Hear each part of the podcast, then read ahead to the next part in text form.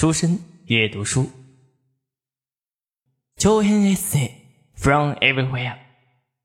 作者坂本真綾朗読初恋教学部。レモ。ンそれではお楽しみください。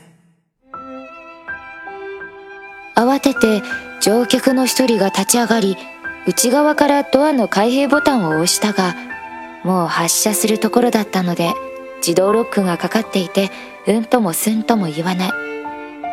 私だけでなく周囲の乗客も唖然とした表情でひたすらかわいそうにと首を振ることしかできなかった。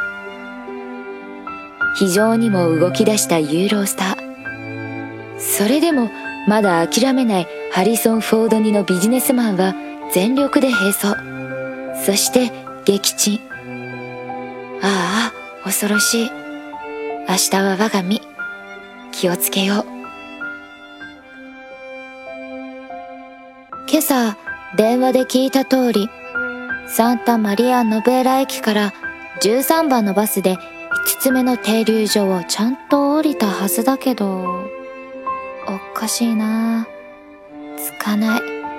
宿にどうしても見つけられない。もうすぐ近くまで来ているはずなんだけどな。閑静な住宅街の中だから同じような建物が続くばかりで目印もない。人通りもないし。もう自分の方向音痴さにはいい加減うんざりだ。旅に出て3週間。毎日毎日毎日こうして地図と格闘し続けているというのにどうして一向に成長しないのだろう。炎天下。地図をくるくる回しながら立ち往生していたところに「セニョリーナ!」という大声がして振り返った。セニョリーナですぐ自分のことだと気づき反応できるようになっている自分がいてちょっとびっくり。そこには白髪に黒いタイトなワンピースドレスハイヒールに真っ赤な口紅という派手な装いのおばあさんが立っていた。片手にタバコを持って酒焼けしたようなハスキーボイスで私を呼んでいる。何探してるの？あのバルトロメオという通りはどこでしょう？あっちよあっち。ついてきな。彼女はイタリア語しか話さない。何と言っているかは私にはわからないはずなのだけど不思議なことにわかるのだ。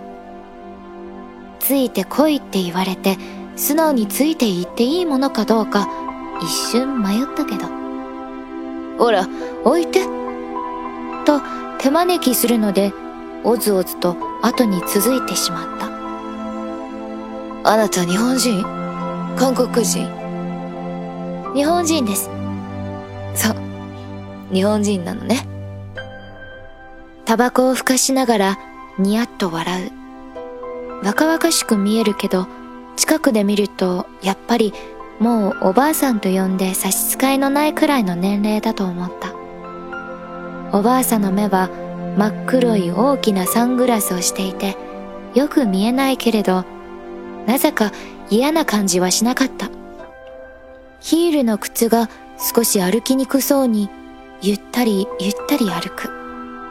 それが妙にセクシーに見えた。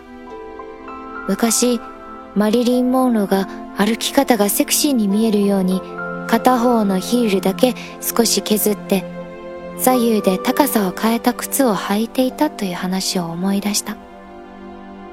何をしている人なのかさっぱり想像できないけどマリリン・モンロが生きてたらちょうどこのくらいの年齢かしら。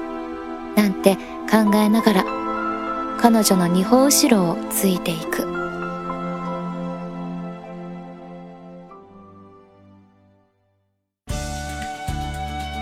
您现在收听到的声音来自于出生日语。想了解更多日本资讯，学习日语知识，欢迎关注微信公众号及新浪微博“出生日语”。 恥初恋日語日本語との初恋。